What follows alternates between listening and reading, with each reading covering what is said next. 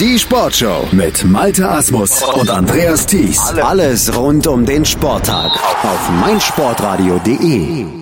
Am 5. Mai startet die Blindenfußball-Bundesliga in ihre elfte Saison und dann sind wir hier auf meinsportradio.de in Zusammenarbeit mit blindenfußball.net natürlich auch wieder live für euch vor Ort. Bis dahin wollen wir uns ein wenig den Teams widmen, die an dieser Liga in diesem Jahr teilnehmen. Und deswegen habe ich mir verschiedene Gäste eingeladen, wie schon an den vergangenen beiden Tagen. Mein Name ist Felix Amrein und heute, da ist jemand bei mir zu Gast, den wahrscheinlich in Blindenfußball Deutschland tatsächlich jeder kennt. Und das ist Alexander Fangmann vom MTV Stuttgart. Hallo Alex.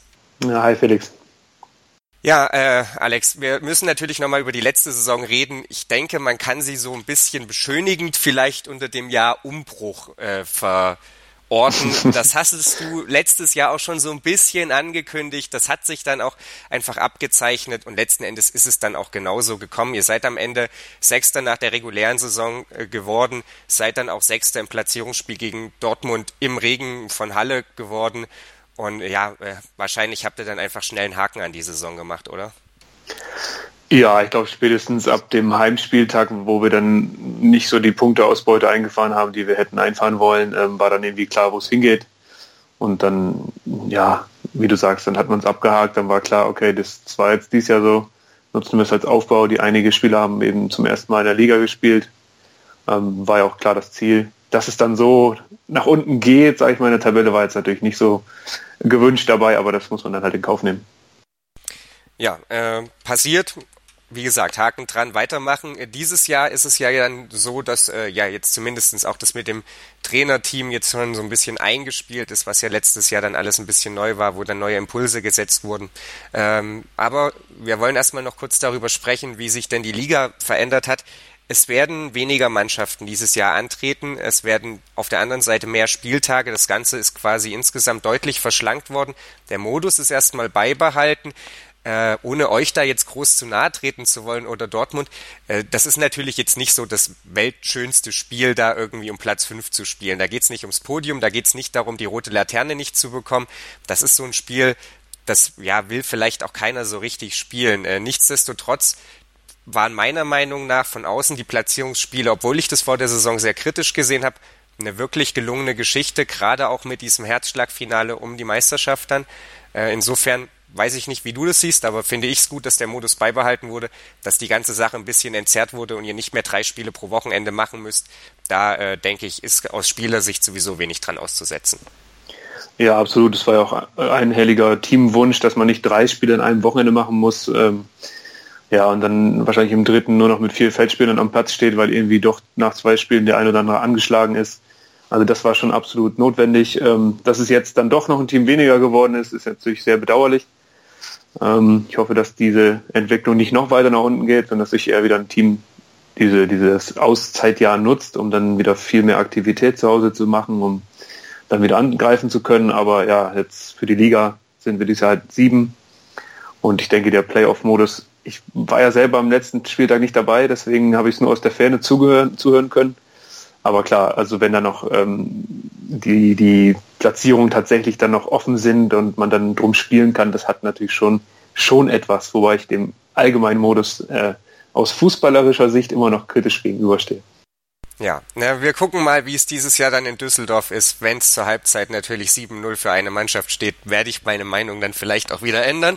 äh, lass uns aber darauf schauen, was beim MTV Stuttgart seit dem Spielen äh, Anfang September oder seit dem Spiel Anfang September in Halle passiert ist. Ihr habt jetzt zuletzt zwei Vorbereitungsturniere gespielt. Äh, das eine war in Belgien, das äh, ein Monat zuvor war in Frankreich in äh, Charteron und in äh, Straßburg wart ihr da, habt beide Turniere gewonnen, äh, seid ungeschlagen, glaube ich, da durchgegangen, wenn ich äh, richtig informiert bin. Insofern, ja, aus Ergebnissicht ist die Vorbereitung auf jeden Fall schon mal ein voller, voller Erfolg gewesen für euch. Ja, sieht richtig gut aus. Jetzt vor allem das letzte Wochenende in Belgien das Turnier, ähm, das, das hatte wirklich was, äh, wo man sich dann von Spiel zu Spiel steigern konnte und auch musste, weil die Gegner eben immer stärker wurden. Unter anderem haben wir ja auch dort gegen Schalke gespielt sodass man schon mal einen kleinen, äh, kleinen Gradmesser für die Liga hatte. Und mit dem, mit der Gastmannschaft aus Charleroi, die wirklich auch äh, gut besetzt war, noch Verstärkung mit spanischen Nationalspielern und so hatten. Also das war dann wirklich mal ein Gradmesser. Und äh, in dem Spiel lagen wir zurück erst und haben uns dann wieder reinkämpfen müssen, was ja auch nochmal so ein bisschen die Mentalität schärft und ähm, zeigt, wie, wie stark die Mannschaft so intern ist. Und das äh, hat sich gut angefühlt, das sah gut aus. Sah spielerisch jetzt nicht immer alle durch die ganze Spieldauer gut aus, aber phasenweise war das schon wirklich äh, da, wo wir hinwollen. Und jetzt gucken wir mal, dass wir das auch in den Ligastart und in die ersten Spieltage reinkriegen. Was ist denn äh, ja personell aus Stuttgart zu vermelden? Ihr hattet letzte Saison ja teilweise dann auch so den ein oder anderen Engpass, beziehungsweise musstet halt mit sehr unerfahrenen jungen Leuten antreten. Ist das diese Saison ein bisschen entspannter? Ja, also letztes Jahr hatten wir, ich glaube, ein Spiel, das war wirklich das gegen Chemnitz, wo wir mal komplett ähm, aus, mit kompletter Kapelle spielen konnten. Ansonsten fehlte eigentlich für den ganzen Spieltag immer einer. Entweder war noch gesperrt oder war anderweitig verhindert. Das soll dies Jahr nicht vorkommen, sieht nicht so aus. Also da jeder hat sich das ähm, bisschen mehr vorangeschrieben, da komplett verfügbar zu sein.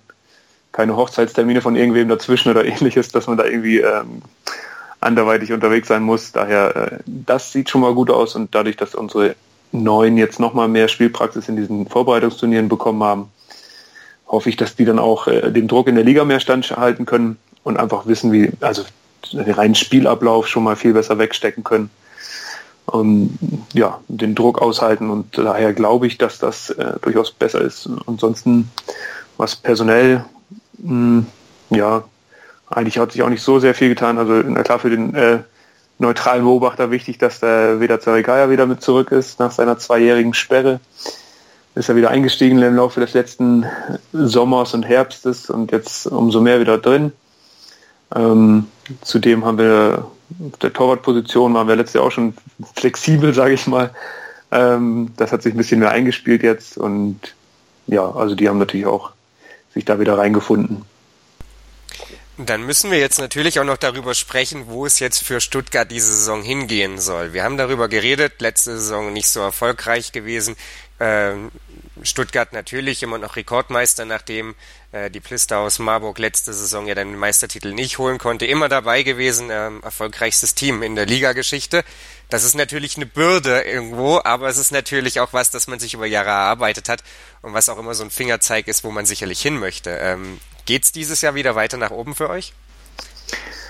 Ja, also das, wie du sagst, die Bürde ist eine schöne Bürde, weil man die dann auch gerne ausfüllen möchte und auch weiß, dass man das schon geschafft hat. Und wenn man das schon mal geschafft hat, dass das eigentlich auch jederzeit wieder gehen könnte, weil letztlich personell sich da natürlich, außer dass wir alle ein bisschen älter geworden sind, äh, jetzt nicht unbedingt so viel geändert hat und wir trotzdem noch, denke ich, eine ganz gute ähm, Leistungsdichte da aufweisen können. Und wenn die Mannschaft eben komplett am Start ist, dann, dann finde ich, zählen wir wirklich auch zu den Favoriten und da sollten wir auch also ganz offensiv mit umgehen und das tun wir auch. Und ich denke, dass, dass wir dies Jahr nicht äh, morgens um neun am Playoff-Spieltag spielen werden. Du hast gesagt, äh, ganz offensiv damit umgehen. Im Prinzip ist ja direkt der erste Spieltag in Wangen schon einer, der den ersten Fingerzeig dann gibt. Ihr spielt 13 Uhr dann am ersten Spieltag gegen Marburg da wird ja schon so ein bisschen, ähm, ja, dann vielleicht auch eine Vorentscheidung getroffen, auch wenn das extrem klingt, aber es sind nicht viele Spiele in der regulären Saison. Wenn man eins verliert, ist womöglich ja schon eben kein Platz für einen weiteren Fehler mehr da. Inwiefern ist der Druck am ersten Spiel dann schon besonders hoch? Ja, also natürlich konzentrieren wir uns aktuell nur auf das erste Spiel, ist klar. Ähm, wobei ich auch sagen muss, dass äh, selbst wenn man da einen Fehler äh, kassiert, äh, kann man natürlich sich keinen weiteren mehr leisten, wie du sagst.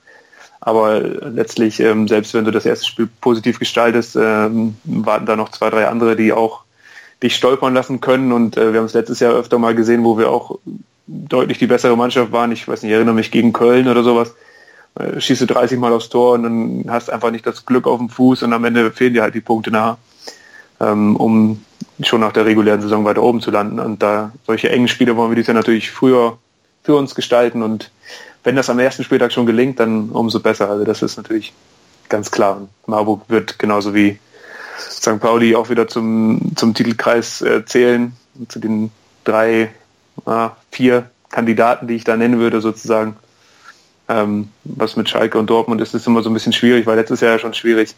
schauen wir mal, wie die sich dieses Jahr ähm, da einfinden. Und daher wollen wir schon, denke ich mal, von Beginn an diesmal nicht mit 1 zu 4 Niederlage starten, sondern eben am besten für uns das Spiel entscheiden.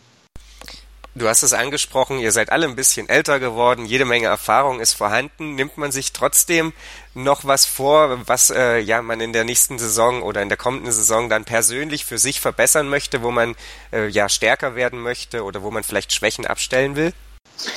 Naja, also ich meine, ich kann ja als wirklich älterer, erfahrener Spieler jetzt sagen, dass man seine Schwächen natürlich kennt, ähm, ständig daran arbeitet, ob sie sich jetzt wirklich immer noch so sehr verbessern oder ja ausmerzen lassen, ist vielleicht eine andere äh, Frage, aber klar, daran arbeitet man und daran arbeitet man als Mannschaft und zudem kommt dann noch irgendwie die, die ein oder andere Spielphilosophie, die man äh, verinnerlicht und versucht da nochmal ähm, sich komplett weiterzuentwickeln und das, das äh, sind immer die neuen Reize, die dann gesetzt werden und das hat unser äh, Coach geschafft, da neue, neue Impulse zu setzen, schafft es jedes Mal im Training und zwingt uns Alten dann nochmal zu, zu guter Leistung. Also das ist schon, schon herausfordernd, denke ich. Und daher ähm, glaube ich, dass das nicht so ist, dass man jetzt irgendwie nachlässt, sondern ich meine, wir wissen, mein letzter Meisterschaftstitel 2014 schon lange her. Ähm, da können wir uns gar nichts mehr äh, darauf einbilden, so ungefähr. Das ist, wenn man böse sagen will, ging es seitdem stetig bergab. Ähm, das, das aufzufangen oder das umzumünzen in eine ganz andere Richtung, das ist natürlich äh, ganz klar das Ziel.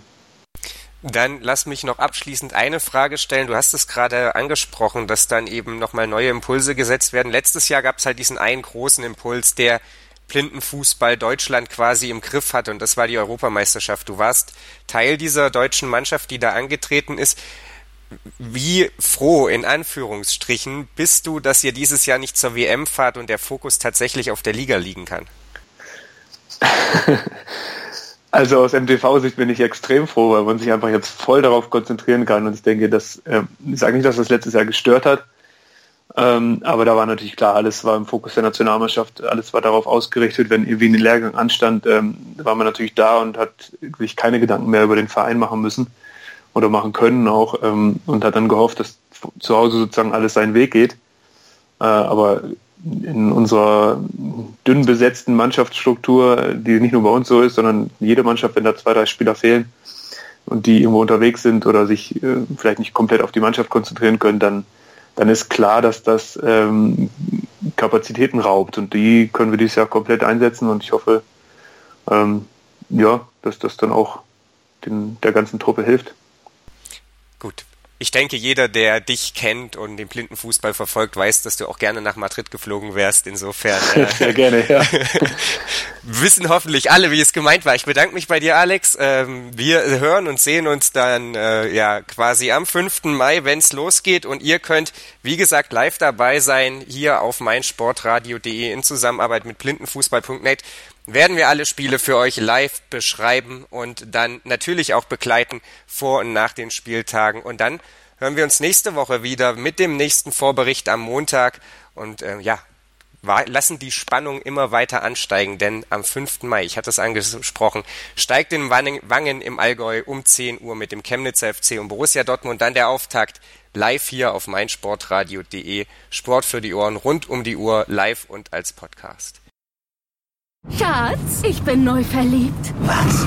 Da drüben. Das ist er. Aber das ist ein Auto. Ja, eben. Mit ihm habe ich alles richtig gemacht. Wunschauto einfach kaufen, verkaufen oder leasen. Bei Autoscout24. Alles richtig gemacht. Hey, Malte Asmus von meinsportpodcast.de hier. Ab März geht's weiter mit unseren 100 Fußballlegenden. Staffel 4 bereits. Freut euch auf Zlatan Ibrahimovic, Michel Platini, Cesar Luis Minotti, Paolo Maldini, um nur mal vier zu nennen. Und bis wir mit der vierten Staffel kommen, hört doch einfach noch mal rein in die bisherigen drei Staffeln. Ronaldinho, Sepp Meyer, Gary Lineker, Lothar Matthäus und viele weitere warten da auf euch. 100 Fußballlegenden. Jetzt überall, wo es Podcasts gibt. Der dritte internationale Berlin Cup im Goalball auf meinsportradio.de. Live. Sieben internationale Teams kämpfen um den Titel. Vom 28. bis 30. April täglich ab 9 Uhr auf meinsportradio.de. Im Web und in der App. Sei dein eigener Programmchef. Mit unserer neuen meinsportradio.de App wählst du jetzt zwischen allen Livestreams und Podcasts. Einfach, immer, überall. Hol dir unsere neue App für iOS und Android und bewerte sie jetzt bei Google Play und im App Store von iTunes. Schatz, ich bin neu verliebt. Was? Drüben. Das ist er. Aber das ist ein Auto. Ja, eben. Mit ihm habe ich alles richtig gemacht. Wunschauto einfach kaufen, verkaufen oder leasen. Bei Autoscout24. Alles richtig gemacht.